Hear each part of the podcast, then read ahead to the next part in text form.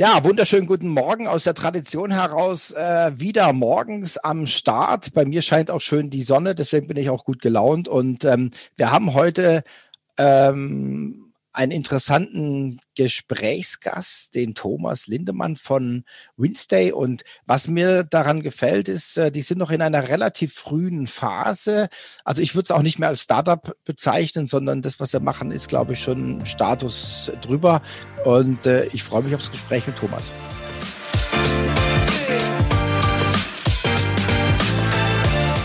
Herzlich willkommen zum Pionierfabrik Podcast.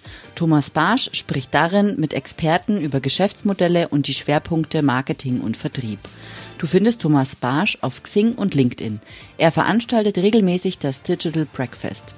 Alle Infos dazu findest du auf den Seiten www.pionierfabrik.de und digitalbreakfast.de.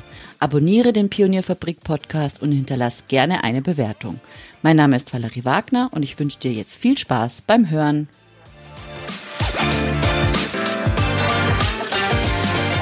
Ja, und ähm, Thomas, ähm, vielleicht sagst du einfach mal ein paar Worte zu dir, deine Historie, äh, wie du drauf gekommen bist, äh, auch die Firma zu gründen.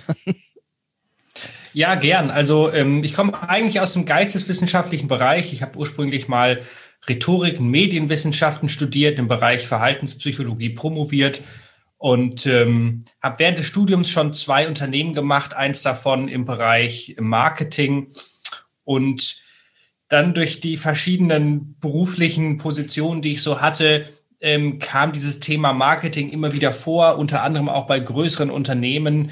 Äh, und irgendwann war mir aufgefallen und meinen beiden Mitgründern auch, wir haben bei verschiedenen Unternehmen auch zusammengearbeitet, haben uns dort kennengelernt, unter anderem bei Volkswagen. Und wir hatten gemerkt, dass die, dass die meisten Unternehmen ihre Marketingaktivitäten, vor allem die, die digital stattfinden, völlig losgelöst von ihren Mitarbeitern äh, machen. Und das, das wollten wir eigentlich ändern. Wir wollten ein, ein digitales Tool bauen, um Marketingnachrichten zu orchestrieren zwischen dem Unternehmen, seinen Mitarbeitern, insbesondere auf Social Media, weil Social Media ein Ort ist, wo ganz viele Menschen, also quasi Kunden, Partner, potenzielle Mitarbeiter zusammenkommen und das sich dort eigentlich gut eignet, um, um Präsenz zu zeigen. Und das war so die, die erste Idee, die wir hatten. Und dann haben wir sehr, sehr viele Interviews geführt mit insgesamt über 100 Unternehmen, von denen wir dachten, dass wow. das unsere Kunden sind. Und, ähm, und keiner wollte das haben. also keiner wollte das. Es gab ganz viele unterschiedliche Gründe dagegen. Ähm, aber letztlich haben wir dann irgendwann gesagt, also so können wir nicht weitermachen. Das klingt alles auf dem Papier irgendwie sinnvoll, aber ähm, es scheitert völlig an der Realität. Niemand möchte das haben.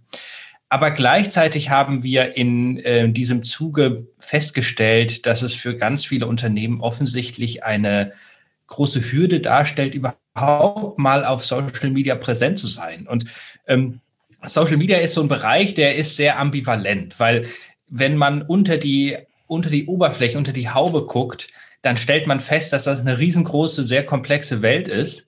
Aber gleichzeitig wird es manchmal auch von außen hin so ein bisschen belächelt, ähm, und das, das ist ein großer Fehler, weil da sehr, sehr viel Potenzial drin steckt. Mhm. Und wir hatten dann gemerkt, hey, das, also es ist ein, eine Schwierigkeit für Unternehmen, da präsent zu sein und haben uns dann, ähm, haben dann begonnen, eine künstliche Intelligenz zu entwickeln, die Social Media Beiträge automatisch erstellt, also Beiträge im Sinne von, man hat einen Text, man hat passende Hashtags, Emojis und ein passendes Beitragsbild und haben darum dann eine Firma aufgebaut, ähm, die künstliche Intelligenz nutzt. Nicht alleinig, es sind auch noch ganz viele Menschen mit dabei, die die Beiträge dann perfektionieren.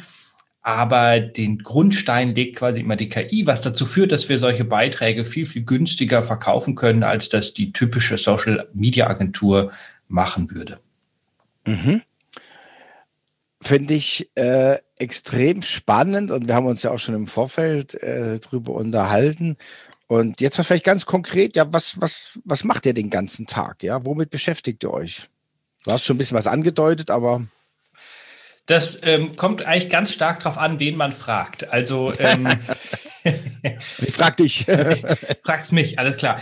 Ähm, Also wir haben eigentlich so zwei Hüte auf. Der, der eine Hut ist, ähm, ist der eines typischen Tech-Unternehmens und wir entwickeln die künstliche Intelligenz weiter. Wir sammeln ganz viele Daten und füttern sie dem System, dass es immer besser darin wird, solche Social-Media-Posts zu erstellen. Auf der anderen Seite ähm, haben wir den, den Service, mit dem wir Social Media Posts verkaufen. Und da steckt ganz, ganz viel dran, weil man natürlich ein Unternehmen aufbauen muss. Ähm, man, man, man muss sicherstellen, dass die Marketingkanäle funktionieren, dass die Kunden zufrieden sind. Man muss das Produkt weiterentwickeln.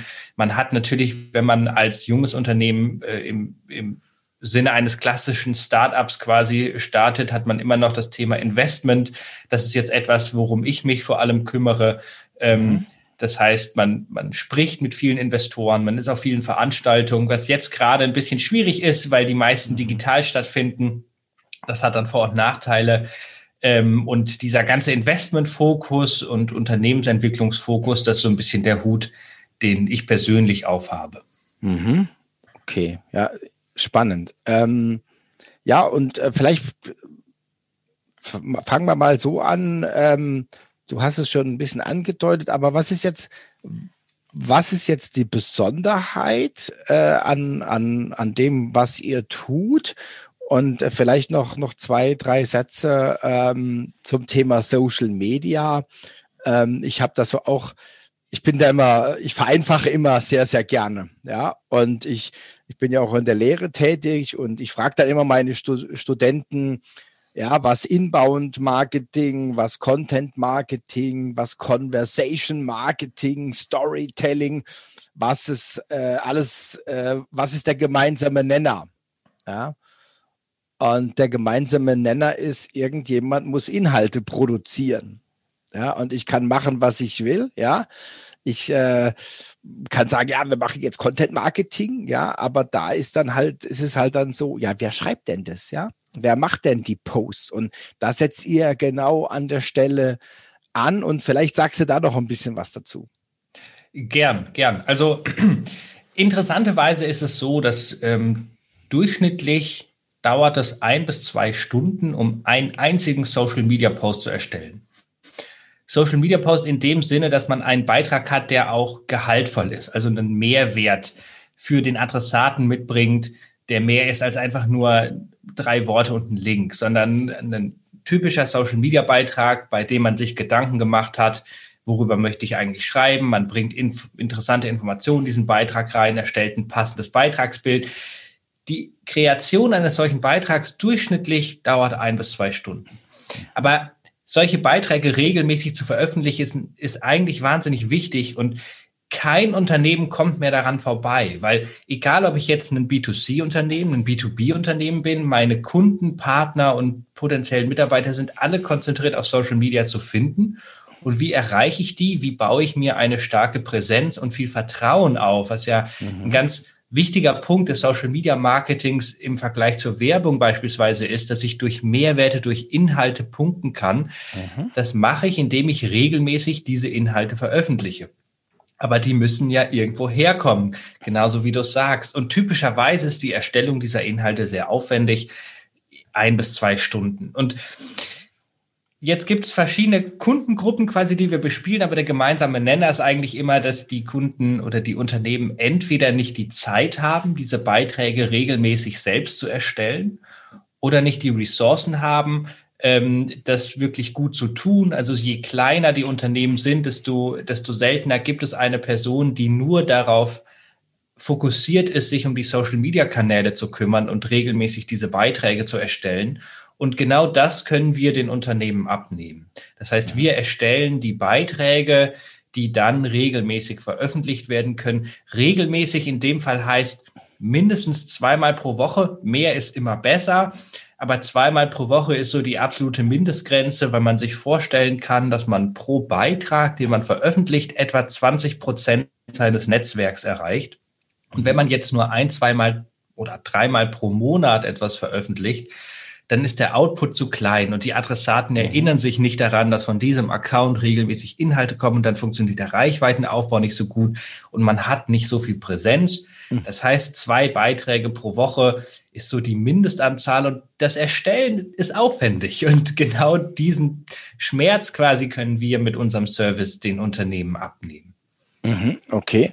Und ähm, jetzt bohre ich mal ein bisschen. Wir haben ja im Vorfeld auch schon gesprochen. Das hört sich ja so für mich so sehr nach Textroboter an. Und ähm, da hatten wir auch schon öfter Berührungspunkte, auch im Digital Breakfast. Ähm, mit äh, AX Semantics aus äh, Stuttgart und Unice, die so Umsetzung von diesen Textroboter-Dingen machen und ähm, er hat einmal Produktbetextung, aber auf der anderen Seite auch zum Beispiel so einen automatisierten Newsfeed. Ähm, wie ist jetzt so die, die, die Abgrenzung oder die, ja, einfach die Stellung äh, zu, zu solchen Systemen von euch? Ja, also ein ganz großer Unterschied natürlich ist, dass wir zwar künstliche Intelligenz einsetzen, aber das um Menschen erweitern. Also das, das nennt sich dann Tech-Enabled Service. Das heißt, wir erfinden das Rad nicht immer völlig neu, weil ein Mensch, wenn er einen solchen Social-Media-Beitrag schreibt und die einzelnen Elemente dazu erstellt, also Hashtags, äh, Bilder, Emojis und so weiter, nicht immer wieder bei Null anfangen muss, sondern ähm, die KI macht die ersten Schritte und macht schon mal einen Vorschlag. Und dadurch hat man einen, einen großen Zeitgewinn.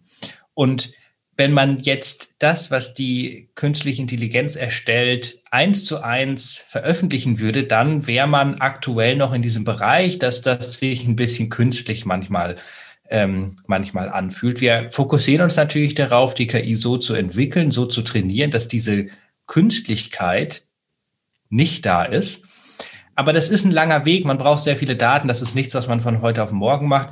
Deswegen haben wir die ganzen Ghostwriter im Hintergrund, die darauf achten, dass die Beiträge eben genau das nicht sind, nämlich künstlich. Und was natürlich ein wichtiger Punkt ist für Social Media, ist, dass man das Persönliche reinbringt. Das ist das auch das, was Social Media ausmacht, dass man einen direkten persönlichen Kontakt hat, dass auch nicht alle Beiträge gleich sind. Ähm, deswegen ist es wichtig, diese Beiträge an die Zielgruppe anzupassen. Das heißt, es werden im Vorfeld immer Parameter festgelegt in Bezug auf, möchte ich meine Zielgruppe mit du oder mit sie ansprechen? Möchte ich mhm. eine Tonalität der Sprache haben, die ein bisschen einfacher ist oder ein bisschen akademischer ist?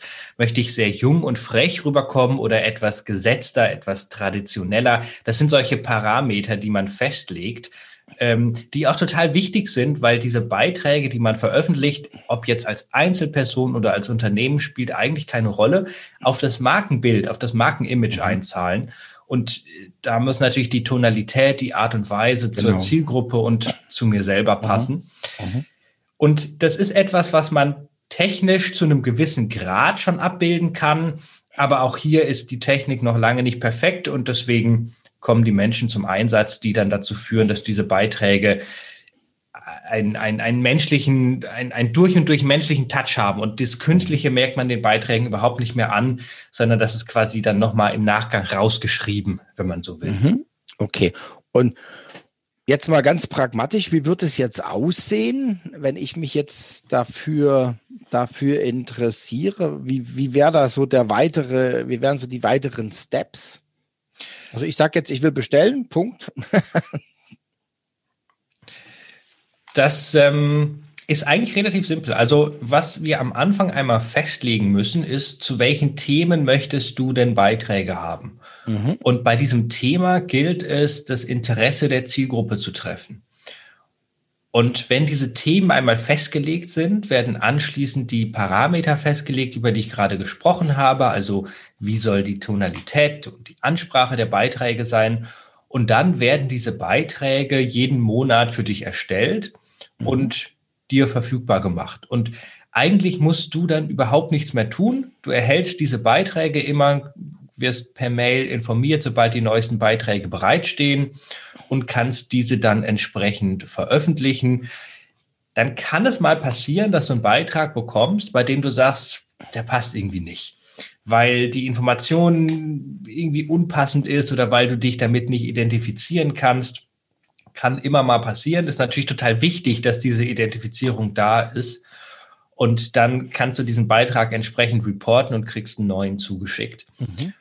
Und Für unsere Kunden ist das dann relativ einfach, weil man am Anfang einmal ein bisschen Zeit darauf verwerten muss, mit uns gemeinsam festzulegen, was sind die Themen der Beiträge und wie ist die Tonalität. Und mhm. dann ist das quasi wie ein Automatismus und man bekommt diese Beiträge jeden Monat, solange man möchte. Mhm. Okay.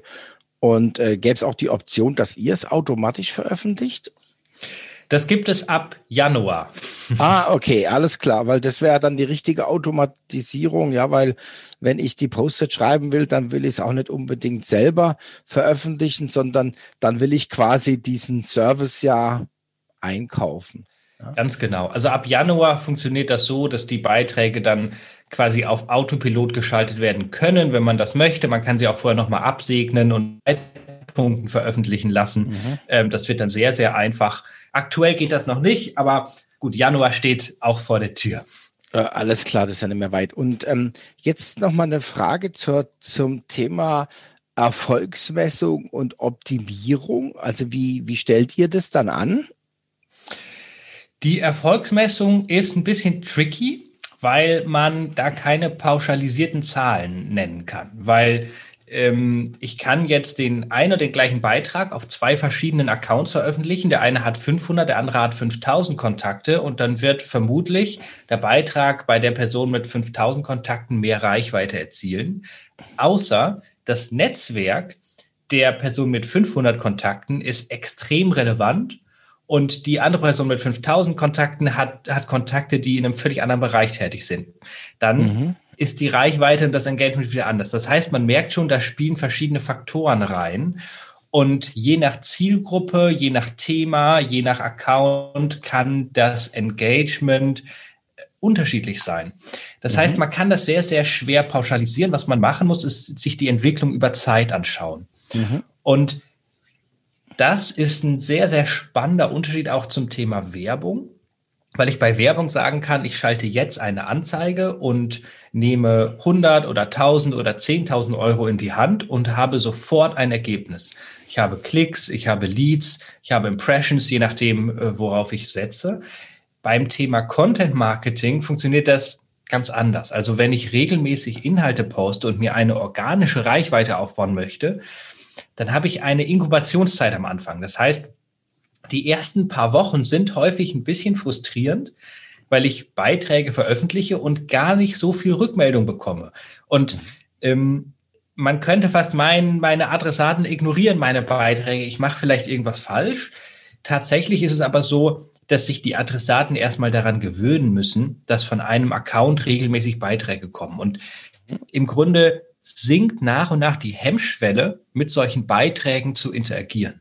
Mhm. Man kennt das auch manchmal von sich. Man hat vielleicht eine neue Person in seinem Netzwerk, die regelmäßig Dinge veröffentlicht und am Anfang betrachtet man einen solchen Beitrag ein bisschen argwöhnisch.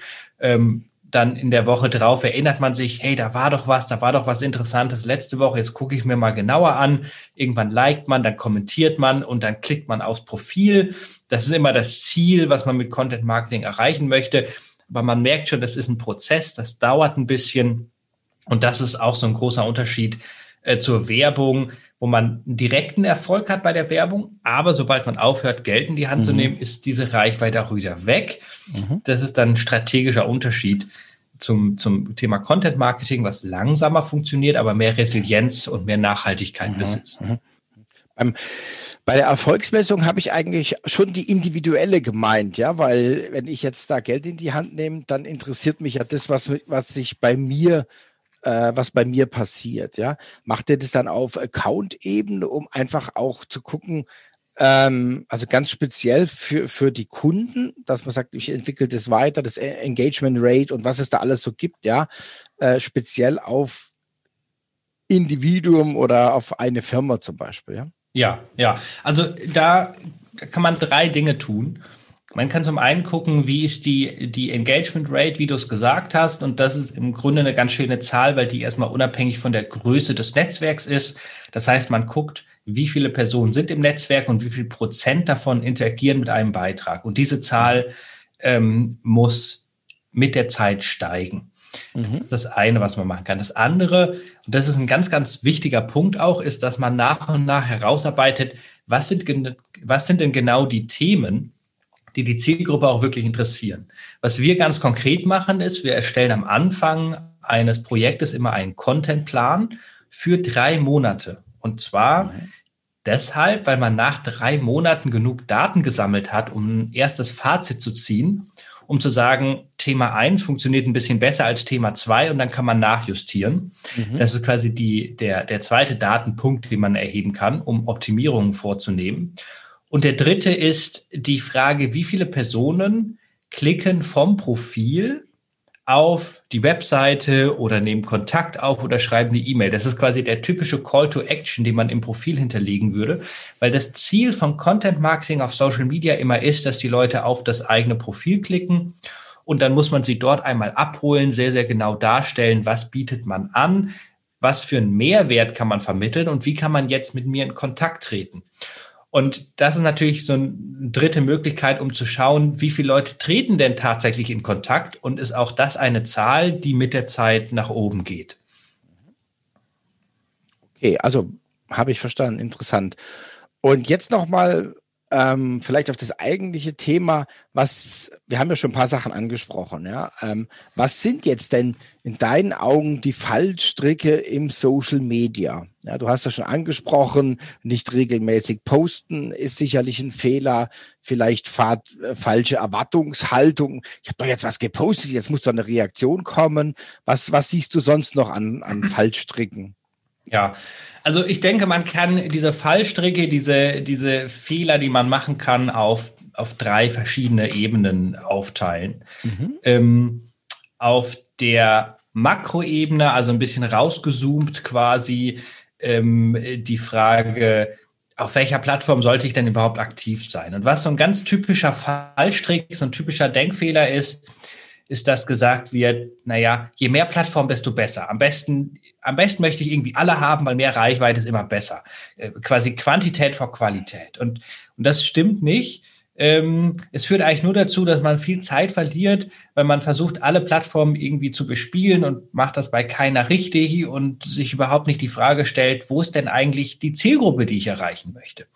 Und ähm, das ist die, die allerwichtigste Frage, die man sich am aller, die man sich am, am, am Anfang stellen muss. Auf welcher Plattform ist genau die Zielgruppe unterwegs, die ich erreichen möchte? Ähm, beispielsweise im Bereich B2B ist eher LinkedIn und Xing interessanter. Im Bereich B2C, gerade wenn ich Produkte habe, die sehr, sehr visuell sind, könnte Instagram die richtige Plattform sein. Ähm, Facebook ist auch noch eine Plattform, die gerade die etwas älteren Personen mittlerweile ganz gut anspricht. Das hat sich in den letzten Jahren auch stark geändert.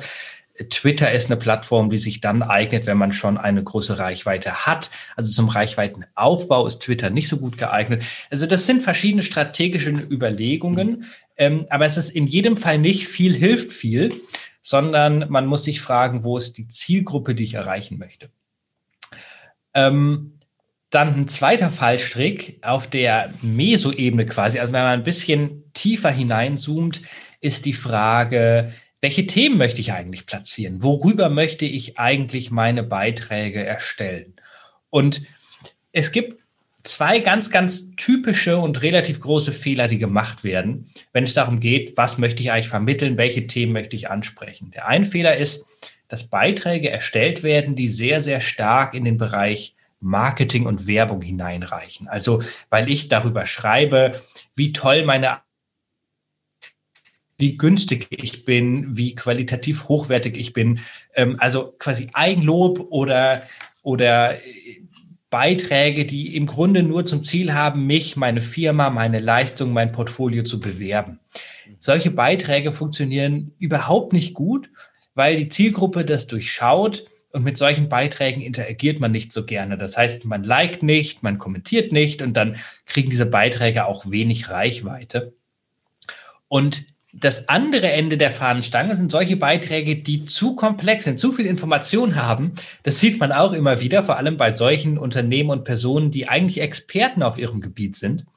Und dann macht man häufig den Denkfehler zu sagen, naja, ich weiß doch wahnsinnig viel, jetzt muss ich das unbedingt zeigen und mhm. mache Beiträge, die, die viel zu viel Information haben und dann steigt der Adressat und die Adressatin aus, weil LinkedIn zum Beispiel, ähm, und das gilt für alle Social-Media-Plattformen, aber LinkedIn ist da ein schönes Beispiel, weil solche Expertenbeiträge vor allem auf LinkedIn veröffentlicht werden. Das ist ein Nebenbei-Medium. Das heißt, wann nutzt man das? Man sitzt im Zug, pendelt zur Arbeit, man ist beim Mittagessen, hat gerade keinen Gesprächspartner oder man sitzt morgens im Bett, schlechte Angewohnheit, aber viele machen das trotzdem, holt mal das Handy raus und dann wird durch den Feed gescrollt. Und da hat man meistens nicht die volle kognitive Aufmerksamkeit. Und wenn man jetzt Beiträge macht, die fast schon wie so ein kleiner wissenschaftlicher Artikel sind, äh, dann steigen die Menschen aus. Und ähm, das, das sieht man auch immer wieder. Und dann, dann wundert man sich, warum klappt das denn nicht? Ich, ich habe doch hier super spannende Inhalte, aber man hat seinen Adressat in dieser spezifischen Nutzungssituation, in der er sich gerade befindet, überfordert. Und im Grunde muss man die Mitte treffen, einen Beitrag mit einem kleinen Mehrwert machen. Also Tipps, Tricks, Industrieinformationen, was ist los. Das kann auch mal eine persönliche Story sein. Äh, zum Beispiel habe ich interessantes Gespräch mit einem Kollegen gestern geführt und darüber mache ich was oder ich war auf einer Veranstaltung. Also solche kleineren Informationshäppchen, die einen kleinen Mehrwert haben. Das ist im Grunde diese, mhm. äh, die Art und Weise, die man treffen muss, damit die Beiträge gut funktionieren. Mhm. Und dann vielleicht so ein dritter großer Fallstrick, ähm, den man gerade auch auf LinkedIn häufig sieht, ähm, wenn man quasi noch ein bisschen stärker reinzoomt und dann sich auf der Mikroebene äh, das Thema Social Media Marketing anschaut, ist die Art und Weise, wie die Profile erstellt sind. Also es gibt immer noch ganz, ganz häufig Profile, die wie ein Lebenslauf aufgebaut sind. Und ursprünglich war LinkedIn ja auch mal dafür gedacht, dass man seinen Lebenslauf ähm, digitalisiert und ihn nicht immer wieder dann anderen Leuten, wenn man sich bewirbt, ähm, per Hand reichen muss. Aber das hat sich natürlich ganz, ganz stark geändert und die Profile inzwischen sollten eigentlich wie so eine kleine Landingpage einer Webseite aufgebaut sein. Weil mich als Kunden oder mich als potenziellen Partner oder als Interessenten nicht interessiert, ob diese Person vor fünf Jahren äh, zehn oder hundert Leute in ihrer Abteilung unter sich hatte. Also solche typischen Lebenslaufinformationen, die auch häufig in Form von Stichpunkten dargestellt sind, die finden wir Menschen eigentlich wahnsinnig langweilig und die meisten von uns sind keine Personaler, sondern wir wollen Geschichten hören, wir wollen Stories hören, wir wollen aber auch ganz, ganz schnell und auf den Punkt gebracht wissen, was ist eigentlich für mich drin? Warum sollte ich mit dieser Person interagieren, mit ihr schreiben, mit ihr telefonieren, von ihr etwas kaufen? Warum lohnt sich das für mich? Was ist mein mhm. Mehrwert? Das möchte ich wissen. Und die ganz, die, die, die allermeisten Profile vermitteln diesen, diese Informationen noch nicht. Ähm, und man kann sich, wenn man daran denkt, wie sollte ich mein Profil aufbauen, im Grunde an der typischen, an dem typischen Dreiklang einer Landingpage interessieren. Das heißt, ich habe einmal die Frage, was ist mein USP? Und der sollte in einem einzigen Satz herüberkommen. Also in unserem Beispiel ist das leicht erklärt. Wir schreiben deine Social Media Posts zum Beispiel. Das versteht jeder. Das ist eingängig und simpel. Und diesen äh, diesen Satz sollte man in seinem Profil mehrmals wiederholen, zum Beispiel direkt oben am Bild auf das, das Hintergrundbild draufschreiben, dass das sofort ins Auge springt, mhm. weil das dazu führt, dass ich als Besucher mir dieses Profil angucke und denke, ah ja, super, das ist spannend, hier bin ich grundsätzlich richtig. Dann folgt eine kleine Erklärung, warum mache ich, was ich mache, wer, wer bin ich überhaupt, ähm, sich ein bisschen als Mensch darstellen. Letztlich ist es ja ein Social Medium. Und mhm. dann das dritte ist der Call to Action. Also wie kann ich jetzt in Verbindung treten zum Beispiel einen Link zur Webseite, eine E-Mail-Adresse oder der direkte Aufruf, direkt auf der Plattform mit mir oder dem Unternehmen in Verbindung zu treten. Das sind eigentlich so die drei wichtigen Elemente. Und das sieht man noch relativ selten. Man sieht noch sehr, sehr mhm. viel tabellarische Lebensläufe. Ja. Mhm. Mhm. Ähm, genau, das sind so quasi drei typische mhm. Fallstricke auf diesen drei Makro-, Meso- und Mikroebenen. Super, Thomas. Ja, und wir haben ja noch mehr vor. Wir haben ja auch ein Digital Breakfast vor am äh, 23.04. Ist noch ein bisschen hin. Ähm, da wirst du ja dann auch äh, in kleinen Impulsvortrag dann auch nochmal auf die Fallstrecke äh, eingehen. Ich hoffe, dass du natürlich auch ein paar Beispiele zeigen willst.